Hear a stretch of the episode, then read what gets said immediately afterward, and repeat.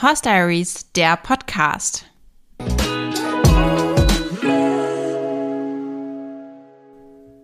Hallo und herzlich willkommen zu einer neuen Folge im Horse Diaries Podcast. Ich bin Katharina und in dieser Folge geht es um das Thema Pferderecht unter anderem. Ich habe nämlich einen sehr, sehr spannenden Gast bei mir. Das ist die liebe Jasmin Lisa Himmelsbach. Und Jasmin Lisa ist einerseits Rechtsanwältin, unter anderem eben für Pferderecht, wie sie uns gleich nochmal erzählen wird. Und andererseits ist sie auch Dressurreiterin. Ich freue mich sehr, dass du heute da bist. Erstmal herzlich willkommen, Jasmin. Ja, vielen Dank, Katharina. Ich freue mich auch sehr, dass ich da sein darf und ja, freue mich auf die Folge. Steigen wir mal ein mit einer kleinen Vorstellung von dir, bevor ich äh, so viel erzähle. Leg du doch gleich mal los. Ja, also ich heiße Jasmin Lisa Himmelsbach, bin 35 Jahre alt und komme aus Stuttgart. Ja, wie bereits gesagt, ich bin Juristin äh, im Bereich Pferderecht, also ich mache alles so rund um das Pferd. Ähm, ja, und verbinde immer meine Rechtsgebiete noch mit Mietrecht und Immobilienrecht und kann dann die ganzen Pachtsachen über die Reitanlagen ganz gut verbinden. Sehr interessant. Und dann gibt es ja noch einen anderen wichtigen Bereich in, dein, in deinem Leben und einen anderen wichtigen, ja, Mensch kann man nicht sagen, einen anderen wichtigen Mann. Vielleicht kannst du noch mal kurz ein bisschen dazu erzählen. Einen wichtigen Mann, ja, genau. Das ist mein Dressurpferd, der Forest. Ähm, den pflege und hege ich und ähm, ja, versuche immer, dass wir auch in den Vierecken glänzen. Der ist neun Jahre alt, ähm, also er wird dieses Jahr neun, aber ja, am 1.1. werden ja alle ein Jahr älter. Er ist jetzt, ja, ich sage mal, es ist schwierig, ihn zu beschreiben. Gefördert ist er eigentlich schon relativ weit aber er kann viel gut und äh, bei vielem ist er auch noch so ein kleiner Kindskopf. Ja, er ist ein bisschen speziell, kann man vielleicht sagen, so von, von dem Eindruck, ja. den ich von ihm habe. Ich sage immer, ist äh, ja, ein, ein Special One. Ja, was ganz genau. Besonderes. Genau. Aber umso mehr mag ich ihn. Seit wann hast du Forest? Äh, ich habe ihn jetzt seit, also ja, man muss dazu sagen, ich reite ihn fast seit ja, vier Jahren, genau. Ähm, da kam er von der Wiese und wir haben dann wirklich alles mit ihm erarbeitet. Also er war schon angeritten, war dann das ganze Jahr, aber vierjährig nochmal äh, eben auf der Wiese. Und seit fünfjährig arbeiten wir dann mit ihm und ja, ich hatte das Glück, dass ich erst mal ein halbes Jahr schnuppern konnte und habe ihn danach dann erworben. Und ist Forrest dein erstes eigenes Pferd? Nee, noch nicht mein erstes eigenes. Ich hatte ja im Teenie-Alter hatte ich auch schon mal ein Pferd. Genau, das war leider nur wegen einer schlimmen Verletzung nicht so lange. Und ja, war jetzt auch nie klassische Reitbeteiligung, aber habe immer meinem Trainer damals äh, viel geholfen, viel geputzt, viel gerichtet. Ein super Groom war ich und dafür konnte ich immer reiten. Sehr gut. Und wie bist du auf Jura gekommen damals? Ja, ist eigentlich also meine Mama sagt immer, ich wollte schon immer Anwältin werden. ich habe es immer nicht so präsent, ist ihre Behauptung. Für mich stand irgendwie fest, ähm, ja, schon Jura oder Medizin. Wobei ich so Phasen hatte, da überwog eigentlich Medizin. Und als es dann ja so Richtung Abitur ging und dachte ich eher, ah, es wird wahrscheinlich doch Medizin, aber ich bewerbe mich mal so für beides an den Unis. Und es war halt dann ja mit Medizin eher schwierig, weil ich wollte nur einen Ort und habe den als Prio-Ort auch angegeben. Und dann wurde es eben an diesem Ort Jura. Und ich bin froh über die Wahl. Finde ich total interessant, so zwischen Jura und Medizin. Ich glaube, es gibt einige, die zwischen den beiden Fächern schwanken, obwohl das ja komplett unterschiedlich ist. Also für mich zum Beispiel kam Medizin nie in Frage. Ich habe es jetzt in dieser Folge, glaube ich, noch gar nicht erwähnt, aber ich habe auch Jura studiert. Und bei mir war so der Grund, dass ich irgendwie schon immer unheimlich gerne diskutiert habe. Also gerade so in meiner Teenie-Zeit war ich eher streitlustig, glaube ich. Und fand das immer total faszinierend, wenn man so mit Sprache und Argumentation irgendwie Dinge darstellen konnte oder auch einfach aufgrund von argumentativer Fähigkeiten in Diskussionen gewinnen konnte. Das, das fand ich immer total toll. Während Medizin für mich nie in Frage gekommen wäre, weil ich gar nicht irgendwas aufschneiden könnte oder irgendwie so am, am Körper arbeiten könnte. Das würde mir überhaupt nicht liegen. Was hat dich an, an Medizin und Jura so irgendwie fasziniert? Kannst du das noch sagen? Mm, also, ich glaube, das Aufschneiden wäre mir jetzt nicht so schwer gefallen. ähm, ja, ich fand es immer spannend. Also ich habe auch im Studium eben Rechtsmedizin besucht und habe so immer ein bisschen probiert, so beide Gebiete doch zu verbinden. Und habe natürlich jetzt mit den Pferdesachen, ich mache ganz, ganz, ganz viel äh, eben mit der Tiermedizin und habe dann wieder so meinen medizinischen Bereich wieder abgedeckt. Ja, finde ich ja ganz schön, das so zu können. Ja, das ist wiederum das Gute an Jura, finde ich, dass man in alle Themenbereiche auch irgendwie juristisch reinschauen kann, weil Jura einfach in jedem Lebensbereich relevant ist. Und wenn man dann bestimmte Sachen hat, die einen im Tatsächlichen interessieren, dann kann man einfach gucken, dass man sich in die Richtung spezialisiert. So kam es ja jetzt ja. letztlich auch bei dir. Wie bist du denn auf dieses Thema Pferderecht eigentlich gekommen? Kam das schon im Studium? Und wo hast du eigentlich studiert? Das hast du, glaube ich, noch nicht verraten. Ah, das habe ich nicht verraten. Nee, äh, ich habe in Tübingen studiert. Und zwar Tübingen war der Ort, weil eben mein damaliger Trainer ähm, ja fast in der Nähe von Tübingen war und dann war dieser ja, Ort eben für mich super wichtig, dass ich nebenher noch reiten konnte. Klassiker, wie, wie wählt man als Pferdemädchen seine Uni aus?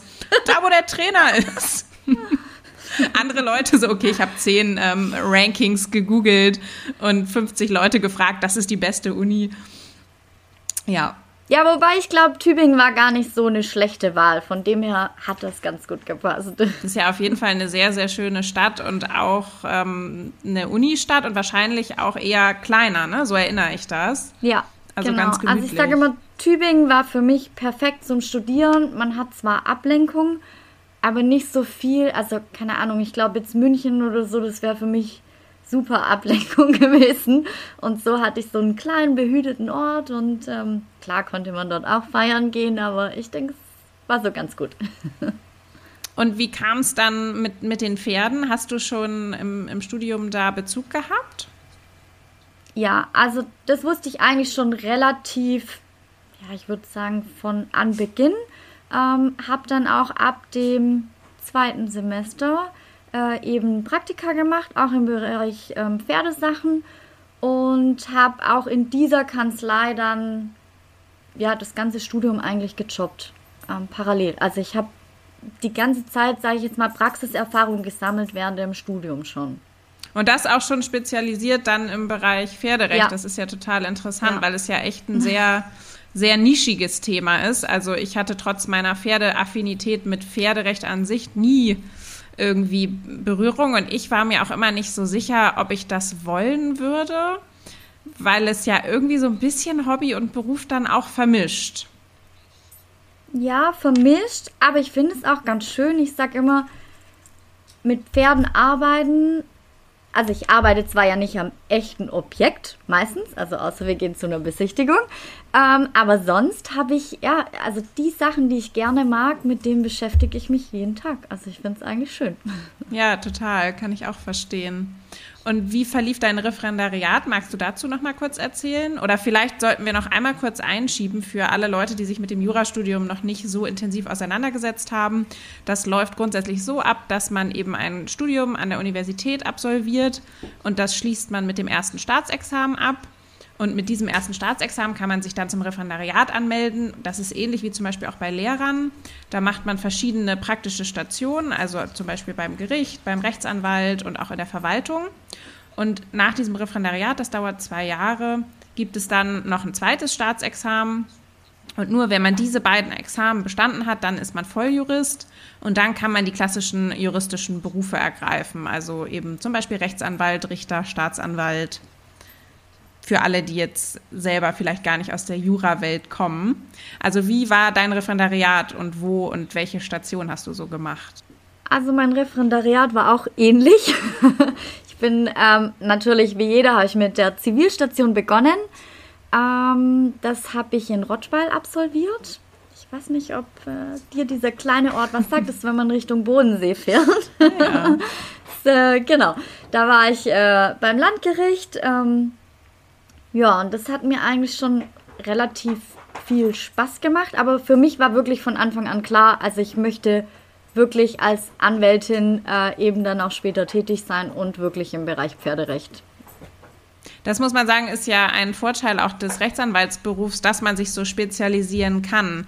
Während man, wenn man Verwaltungsjurist ist oder auch als Richter arbeitet, man sich nicht so für sein Leben lang auf einen Bereich spezialisieren kann. Das ist gar nicht vorgesehen. Das ist eben im, im Rechtsanwaltsberuf ja. schon so. Und ja, ich sage immer, das ist ganz schön, weil ich kann mir so auch meine Fälle ein bisschen aussuchen und die, die Richtung lenken. Und das finde ich eigentlich ein ganz positiver Nebeneffekt. Warst du denn auch wieder in einer Pferderechtskanzlei dann im, im Referendariat? Ja, war ich auch wieder. genau, also mein Weg war eigentlich schon, ich will jetzt nicht sagen langweilig, aber er war für mich geplant und ähm, ja, diese Linie ziehe ich dann auch straight durch. Ja, sehr geradlinig kann man dazu wohl sagen. Ja, außer einen Ausfall gab es äh, in der Wahlstation. da habe ich dann noch ein äh, bisschen in Strafrecht reingeschnuppert und ähm, habe ja, das war ganz interessant, aber da wusste ich relativ schnell, dass ich da nicht bleibe. Und wie ging es dann weiter, nachdem du das zweite Staatsexamen in der Tasche hattest, was ja, glaube ich, für alle Juristen wirklich so der erleichternde Moment ist nach sieben, acht, neun Jahren Ausbildung. Wie hast du dich danach orientiert?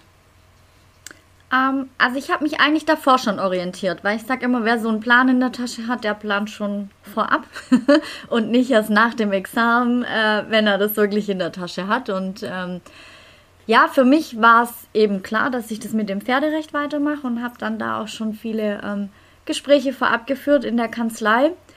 Ähm, ja, und dann hieß es, entweder man springt ins kalte Wasser oder ich muss doch noch ein bisschen umplanen, weil in der Kanzlei war es eben üblich, dass alle Anwälte selbstständig sind. Und dann war ich so ein bisschen im Straucheln, weil ich dachte, oh je, ähm, so jung und äh, unerfahren in Anführungszeichen. Also eigentlich war ich nicht unerfahren, weil ich hatte ja davor wirklich schon über fünf Jahre im Prinzip den Kanzleibetrieb ja mitbekommen und ähm, habe auch im Referendariat eben für diese Kanzlei beim Amtsgericht selbstständig und alleine schon Termine wahrgenommen. Sprich, ich war eigentlich gar nicht mehr so der Anfänger. Aber ähm, ja, so eine Selbstständigkeit ist schon nochmal ein anderer Schritt. Und ja, dadurch ich eben zielstrebig bin, habe ich mich dann hingesetzt, habe einen Businessplan erstellt und dann ähm, ging alles Step by Step los. Wo du das gerade sagst, dass man sich so unerfahren fühlt, ich glaube, das hat auch die juristische Ausbildung so ein bisschen an sich, dass man sehr klein gehalten wird. Also es wird ja nicht mit guten Noten und Lob irgendwie um sich geworfen, sondern man muss sich das alles relativ mühsam erarbeiten. Und ich glaube, das führt auch dazu, dass man sich schnell mal unterschätzt, weil einem eben der Eindruck vermittelt wird im ganzen Studium, dass man eigentlich nichts kann, mehr oder weniger.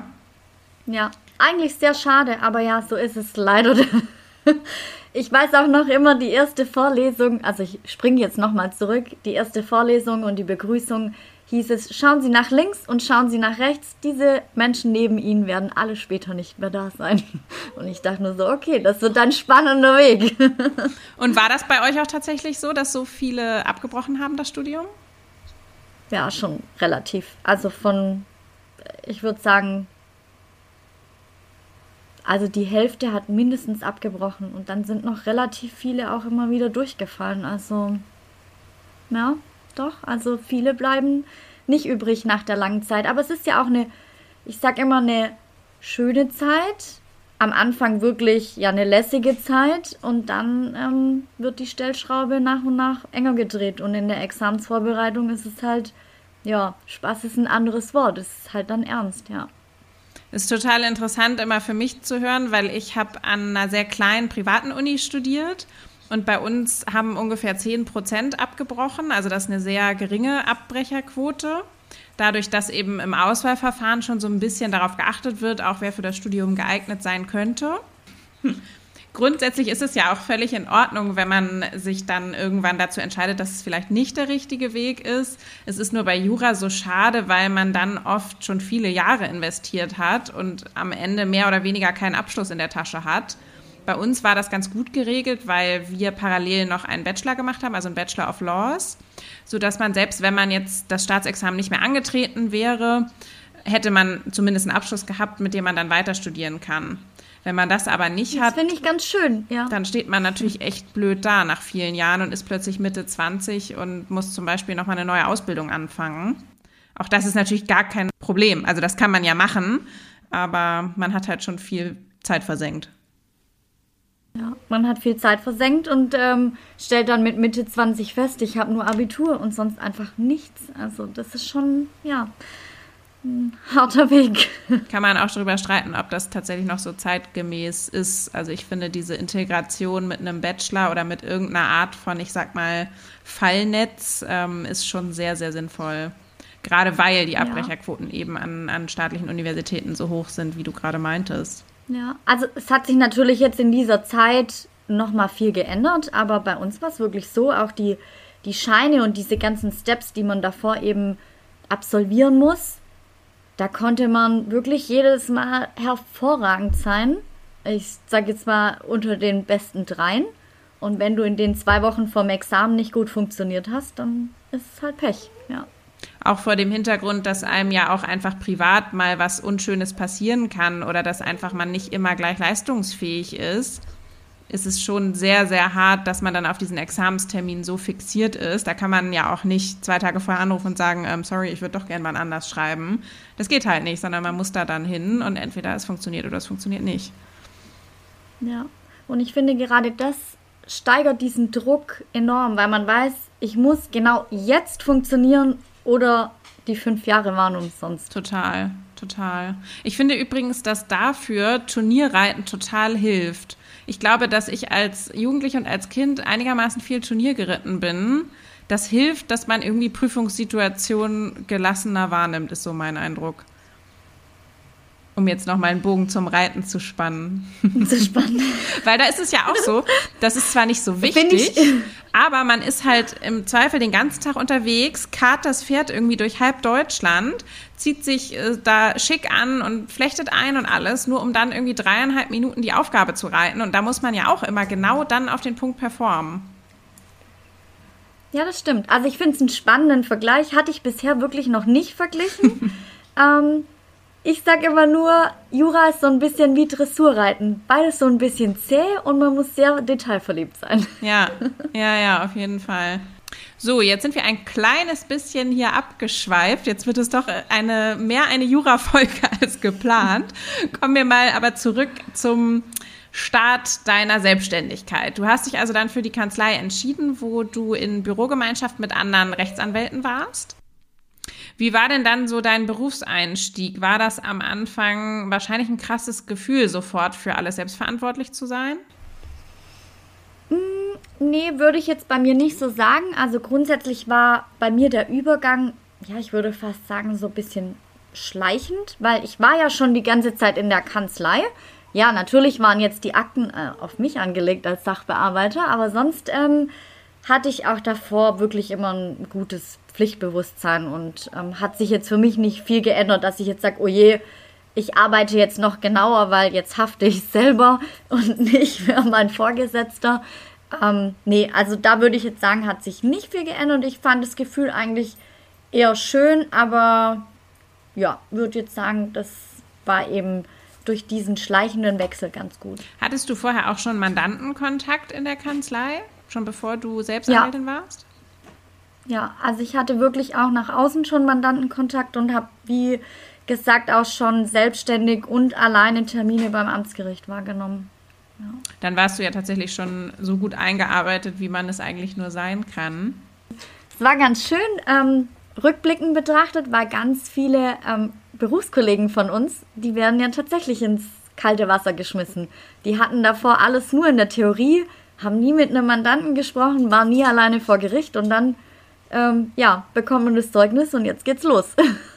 Man braucht halt immer einen Ausbildungsbetrieb, auch im Referendariat, der einem das überhaupt ermöglicht, dass man so frei sich schon bewegen kann. Das ist auf jeden Fall super hilfreich. Kommen wir nochmal zum Thema Pferderecht. Erzähl du mal aus deiner Perspektive, was ist eigentlich Pferderecht? Es gibt ja kein Pferdegesetzbuch oder so. Mich hat immer früher das Wort Pferderecht so ein bisschen gestört, weil ich dachte, das ist eigentlich sehr unpräzise. Ja, es ist wirklich unpräzise. Also im Prinzip sagt man, wir bearbeiten alles rund um das Pferd, Überschneidungen mit dem Pferd, einfach Sachbereiche, wo irgendwie ein Pferd involviert sein könnte. ähm, begonnen, ja, von Reitvereinen, ähm, Satzungserstellungen, ähm, Kaufrecht, also ja, ganz viel ist eigentlich Kaufrecht, ähm, dann viele Haftungsfälle von Unfällen mit Pferden, äh, Pferde untereinander, ähm, Haftungsfälle in Reitbetrieben, äh, Berufshaftpflichtfälle von Tierärzten. Also die Bandbreite ist wirklich sehr lange. Ähm, ja, aber ich finde es eigentlich sehr spannend, weil man doch relativ viel Abwechslung hat. Wobei ich schon zugeben muss, trotz der Abwechslung macht der Bärenanteil auf jeden Fall das Kaufrecht.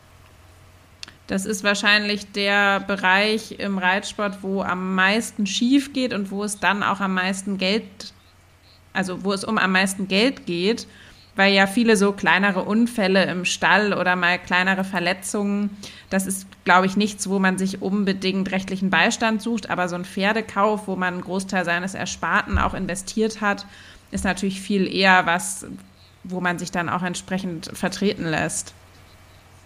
Würdest du sagen, das sind dann schwerpunktmäßig Käufer, die zu dir kommen? Hm, nee, ganz unterschiedlich. Also auch viele Züchter und Händler. Ja, also es ist wirklich querbeet alles. Magst du mal erzählen, wie so eine typische Woche bei dir aussieht? Na, typisch. Also seit Corona gibt es für mich nicht mehr sehr viel typisch. Davor war der Alltag schon wirklich anders. Ähm, ich war eigentlich jeden Tag ganz normal im Büro und äh, viel bei Gericht. Mm, und seit Corona werden ganz, ganz viele, also Gerichtstermine immer wieder verschoben, verlegt, wieder abgesagt. Also mein Alltag ist nicht mehr ganz so fest geplant wie davor. Also es gab natürlich schon immer, dass Termine irgendwie umgelegt werden, aber das hat sich durch Corona, finde ich, sehr viel geändert. Ähm, ja, sprich, ich hatte dann eigentlich meinen Wochenplan fix und der ist mittlerweile ändert er sich die ganze Zeit, ja. Aber ich mache ganz, ganz viel im Homeoffice. Ähm, das hatte ich jetzt so immer beibehalten, einfach weil wir auch in der Familie ähm, Risikopatienten hatten und ich da keinen, ja, keinen anstecken wollte, jetzt unnötig. Und fand das Arbeiten aber immer ganz schön. Entweder kann man ähm, viele Telefonate dann mit dem Mandanten führen oder auch Zoom-Meetings. Ich mache ganz viel per E-Mail und ähm, das hat sich eigentlich ganz gut bewährt. Hast du aktuell dann überhaupt noch persönliche Mandantentermine oder machst du es komplett über Video und E-Mail? Habe ich auch noch. Ähm, genau, das mache ich dann natürlich im Büro, in unserem Besprechungsraum. Aber ich schaue wirklich, dass ich, sag ich mal, alles, was ich am Schreibtisch schon erledigen kann und ähm, ja, dass ich fordere die ganzen Unterlagen vorab an, dass ich wirklich ganz, ganz viel ähm, schon vorab ohne Kontakt eben erledige. Und wie schaffst du es, dein Pferd noch zu integrieren in diesen Alltag? Fährst du manchmal zwischendurch auch zum Stall oder schließt du immer deinen Arbeitstag erst ab? Wie machst du das?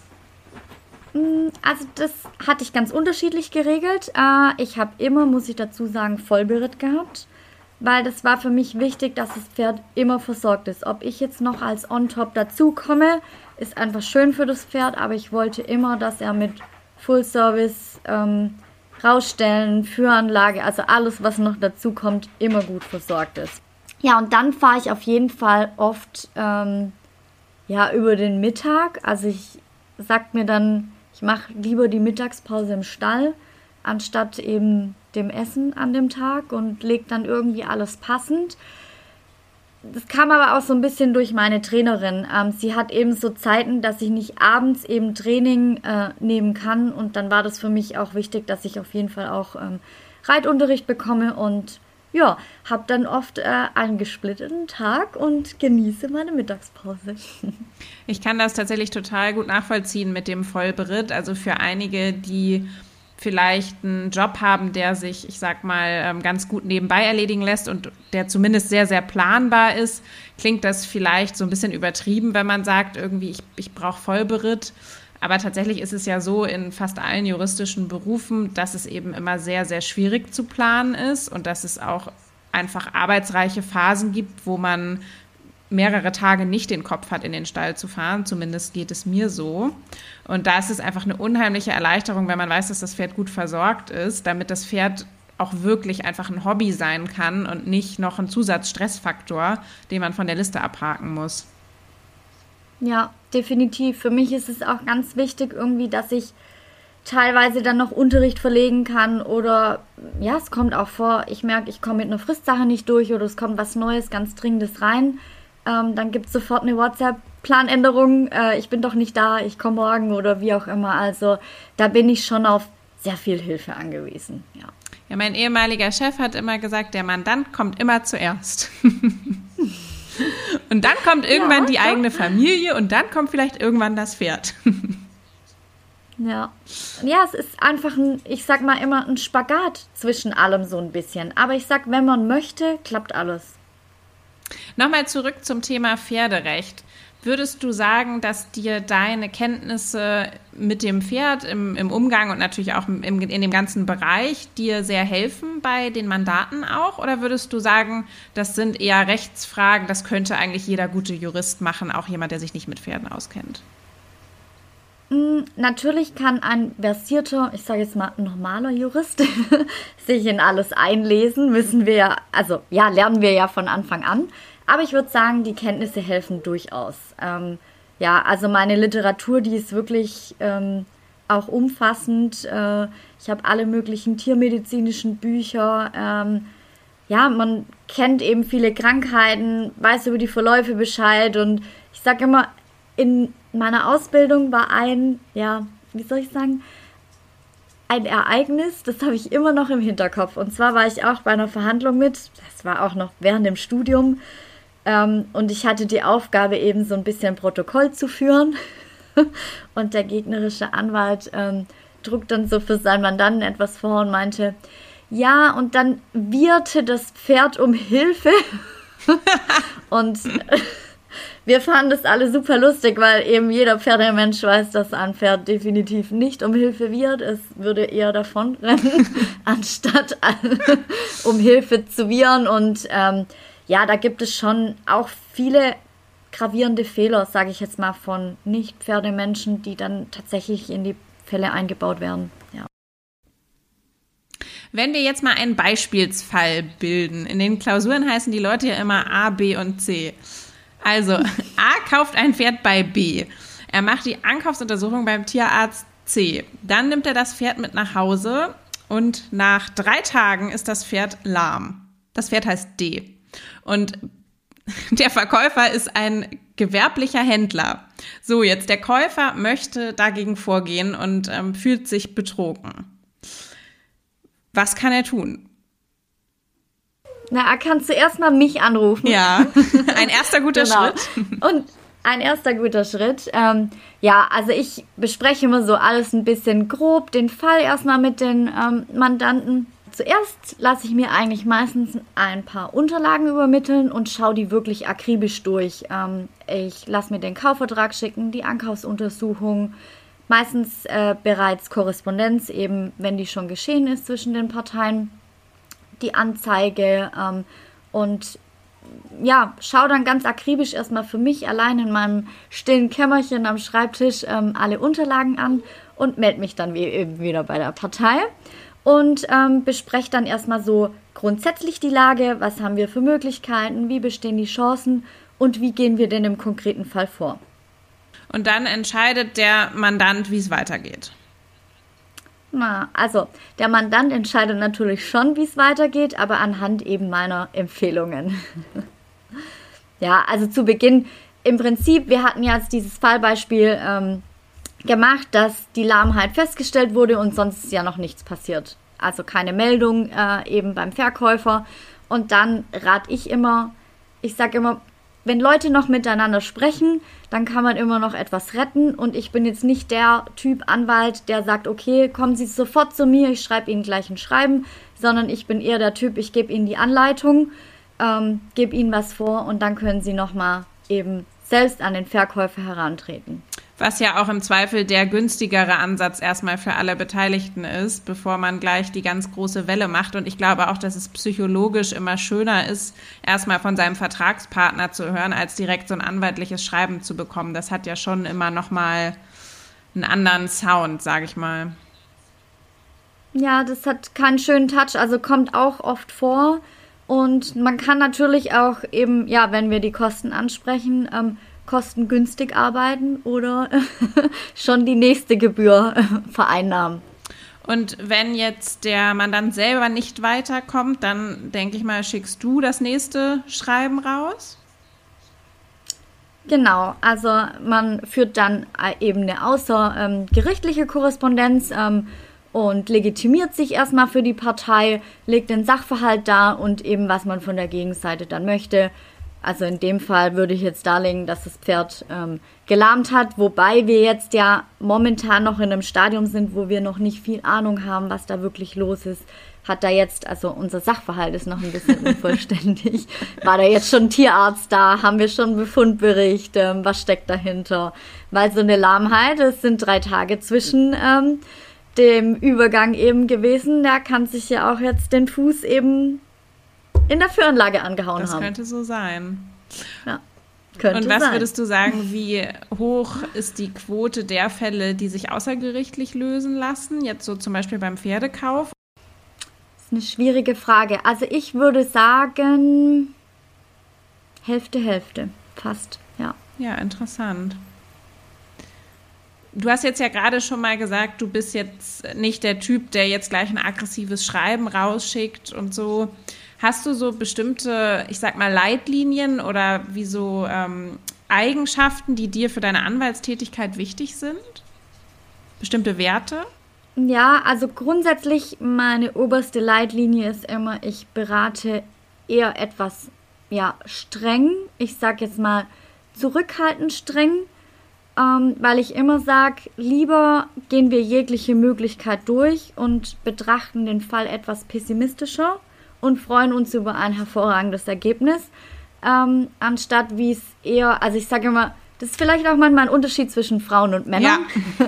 Meine männlichen Kollegen, die sagen immer so, wow, den Fall, den gewinnen wir sofort und ähm, geht dann schief. Ähm, ich äh, bin da eher etwas zurückhaltend, aber mh, hm, ich würde sagen, strategisch zurückhaltend und schlag dann lieber gern aus dem Hinterhalt zu. Und eine Frage, die ich eigentlich immer jedem Juristen stelle, den ich treffe. Würdest du, würdest du nochmal Jura studieren? Definitiv. Klar, natürlich mit meinem Wissen von dem heutigen Ich.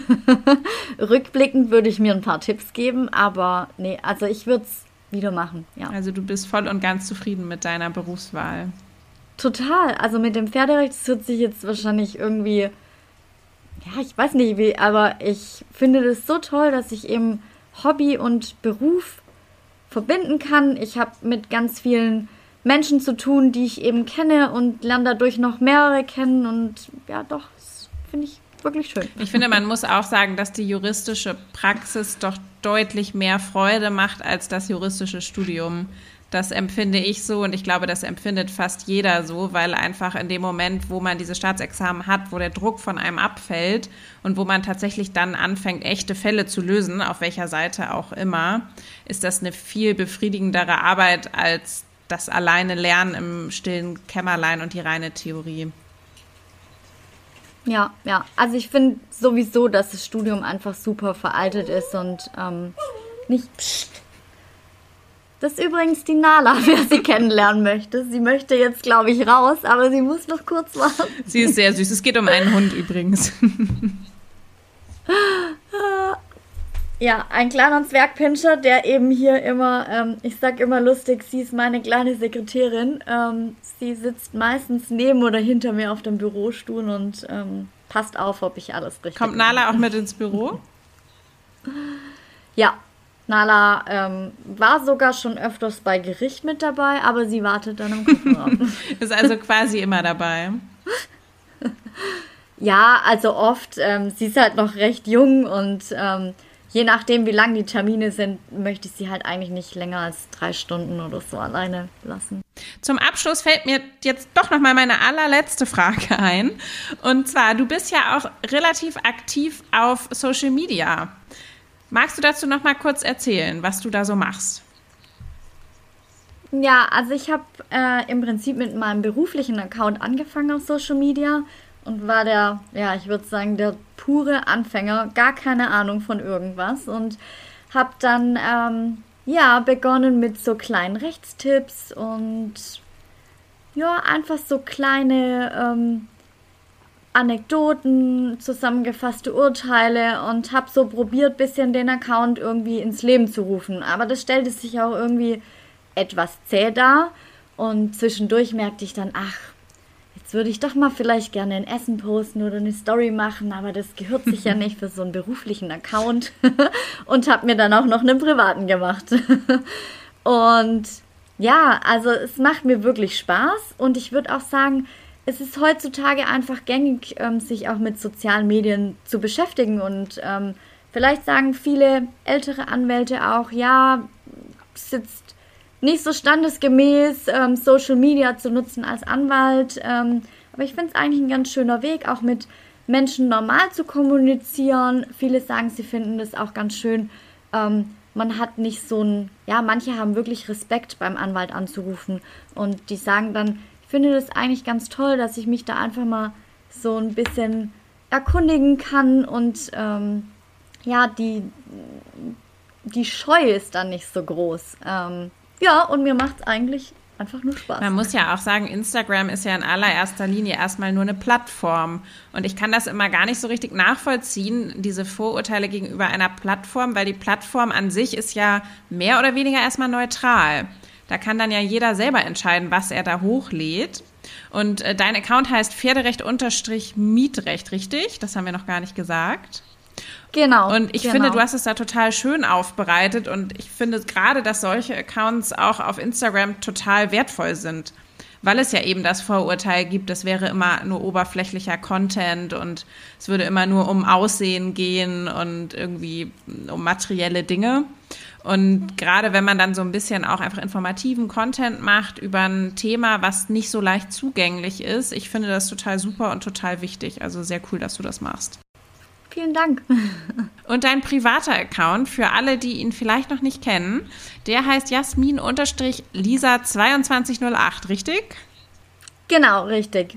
Das ist so ein bisschen meine Ponywelt, meine Wendy-Welt und mein Ausgleich ähm, ja, da lebe ich so ein bisschen äh, den Alltag mit meinem Forest und meiner kleinen Hündin der Nala. Und ja, ich ähm, begleite dann auch manchmal Termine, wenn ich dann zu Gericht gehe, ähm, poste ich dann mal kurz was, wo ich unterwegs bin, wobei ich das eigentlich relativ zurückschränke. Aber es gibt schon ziemlich viel Alltag, würde ich sagen. Es gibt sagen. auf jeden Fall auch viele Reitvideos und auch Turniervideos. Das finde ich persönlich immer total schön, weil man einfach die Ausbildung von Forest mehr oder weniger live mitverfolgen kann und du eben auch solche Videos hochlädst, die vielleicht noch nicht perfekt sind oder wo es vielleicht auf dem Turnier auch mal nicht so gut lief. Und daraus kann ich total viel mitnehmen.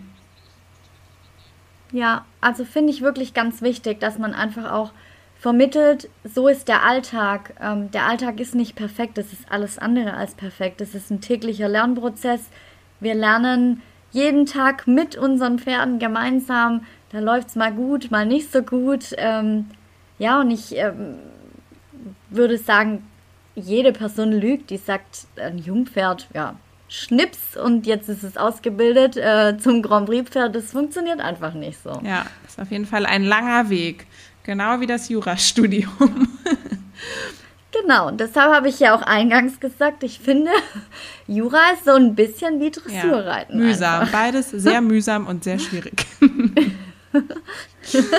ja, damit sind wir jetzt, glaube ich, tatsächlich am Ende. Vielen, vielen lieben Dank, Jasmin, dass du heute da warst. Es hat mir sehr viel Spaß gemacht.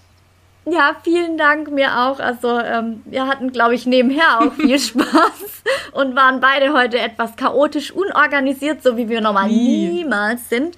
Aber nee, es niemals.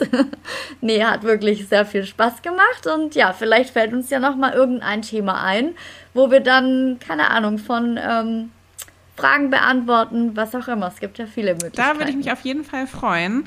Erstmal wünsche ich dir ganz viel Erfolg, sowohl im juristischen als auch im äh, Reitbereich.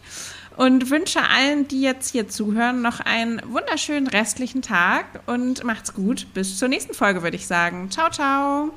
Vielen Dank. Tschüss.